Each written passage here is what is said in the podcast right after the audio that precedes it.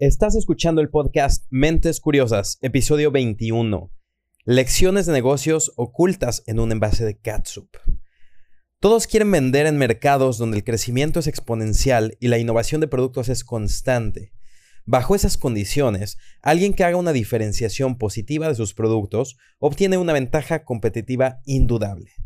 Desafortunadamente, no todos estamos en este tipo de mercados Generalmente nos topamos escenarios más maduros donde los productos de la competencia son muy similares a los nuestros. El apalancamiento de precios es mínimo y los márgenes están constantemente bajo presión. La innovación a menudo consiste en pequeños ajustes de productos que no tienen mucho impacto. ¿Cómo entras a un mercado como estos y creas algo que marcará la diferencia? La Catsup puede tener la respuesta. Mi nombre es Hans Nolte y esto es Mentes Curiosas, el podcast de las personas que hemos observado que el mundo es increíblemente interesante, los que tenemos un ferviente deseo de explorar y un apetito incansable de sumergirnos en novedosos paradigmas. Esta es la tribu de los que nos atrevemos a hacer las preguntas incendiarias que pocos entienden. Esas preguntas que transforman vidas, negocios, salud, finanzas y relaciones. Nosotros formulamos las ideas revolucionarias del mundo. Creamos, innovamos, colaboramos y emprendemos. Y siempre cuidamos de enfocarnos en los resultados que nos da el aprendizaje, no en el aprendizaje como tal. Somos mentes curiosas y eso nos hace parte de un proyecto más grande e importante que nosotros mismos. Somos parte de este proyecto que inició desde que los primeros seres humanos empezaron a compartir palabras el uno con el otro para formar conocimiento. Es nuestro deber hacer que las cosas pasen, mientras los demás pasan por alto la transformación o nos llaman inadaptados. Es por eso que vemos al mundo como una aventura formidable que no estamos dispuestos a perdernos. Bienvenido a tu tribu de mentes curiosas. Y bueno, mentes curiosas, me da muchísimo gusto tenerlos de regreso. Y en este episodio quiero hablar sobre al menos dos lecciones que un envase de catsup puede enseñarnos sobre innovación. Porque de todos los lugares en donde podemos encontrar grandes lecciones de marketing, pues un simple y humilde envase de catsup nos puede enseñar muchísimo. La catsup ha existido como un producto durante más de 150 años y es por supuesto un condimento 100% estándar, está básicamente en todos los lugares. Desde hace muchos años, Heinz era el líder y siempre tuvo un fuerte reconocimiento de marca. Sin embargo, ellos, así como otras marcas, pues eran vulnerables a la competencia que presentara precios más bajos o marketing más atractivo. Amy Radin, autora de The Change Maker Playbook, una experta en innovación, nos narra una historia sobre cómo Heinz cambió el mercado de la catsup con una idea que estaba lejos de ser un gran avance, y es simplemente usar una botella al revés.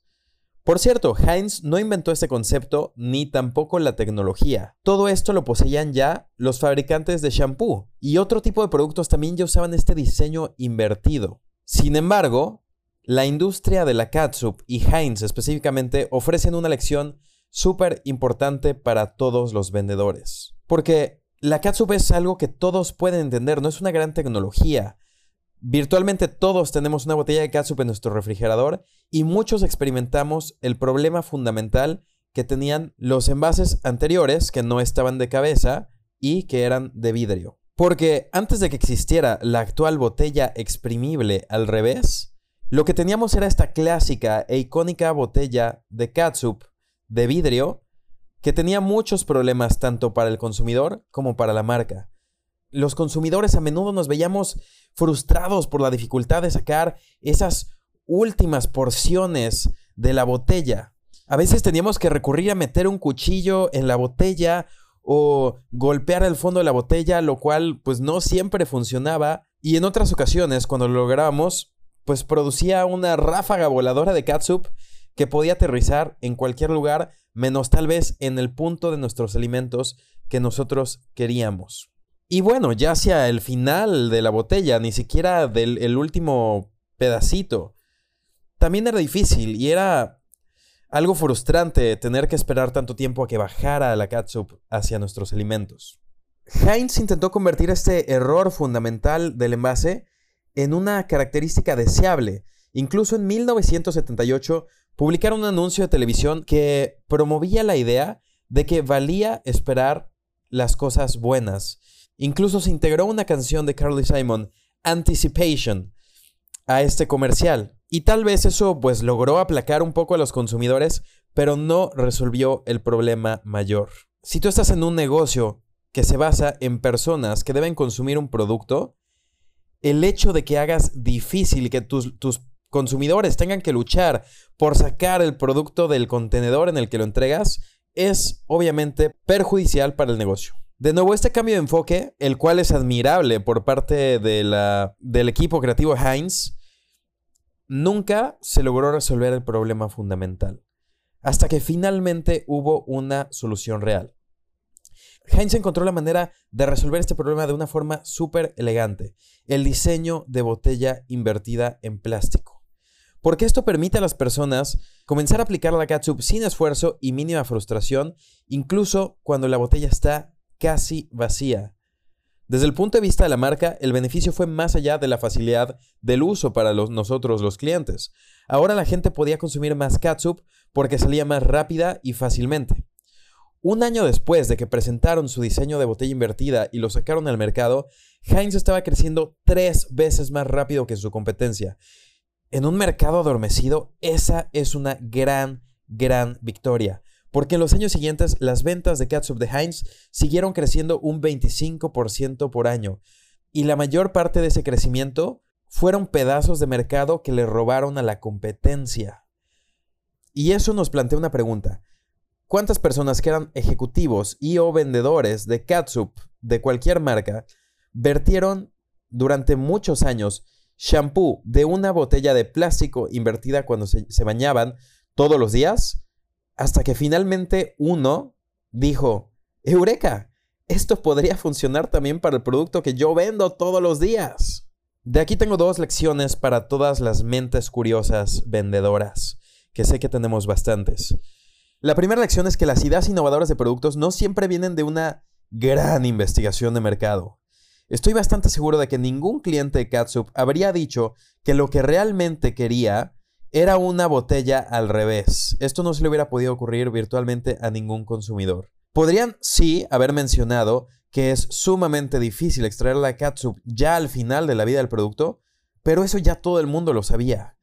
Verter lentamente no era un problema. De hecho, según la publicidad, esperar las últimas gotas no era un problema, era un beneficio.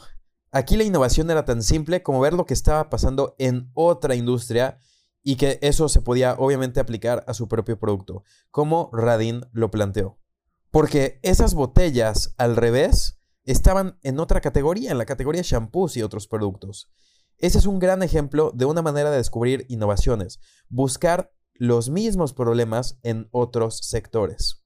Y en segundo lugar, nuestra segunda lección es que Heinz tomó una parte de su producto que requería bastante tiempo, que era de alta fricción, un gran esfuerzo, que no era fácil y en ocasiones era riesgoso, porque deja tú que la botella saliera volando y se rompiera y, y lastimara a alguien. Era un riesgo para los manteles blancos y para las camisas y para la ropa. Y tomaron esto que era muy difícil y lo hicieron más sencillo. De hecho, sumamente fácil. Tanto los clientes de Heinz se fidelizaron más como los clientes de la competencia migraron a esta marca. Consciente o inconscientemente, los humanos siempre vamos a buscar el camino de menor esfuerzo. Ganarás, vas a poder ganar mercado si tu producto facilita este camino. Y ahora sí, te dejo con esas dos lecciones y reflexiones y si disfrutaste este podcast o has disfrutado cualquiera de mis otros episodios, por favor déjame una reseña y dime qué te gustó de este episodio o de este programa. Si no sabes cómo, en hansnolte.com diagonal podcast puedes ver las instrucciones detalladas para saber cómo hacer esto. Así que, por favor, déjame un comentario o una simple calificación de 5 estrellas, porque eso me va a ayudar muchísimo, de verdad. Te agradezco de todo corazón todas las reseñas que has, que has hecho, todas las calificaciones que me has dejado, porque eso me permite llevar esta bella información a miles y miles de personas adicionales y mantener una excelente calificación en los rankings de iTunes. Y bueno, mente curiosa, como siempre, recuerda seguir expandiendo tu vida y por supuesto manteniendo una mente curiosa. Soy Hans Nolte y te deseo mucha paz, poder y éxito. Nos vemos en la próxima.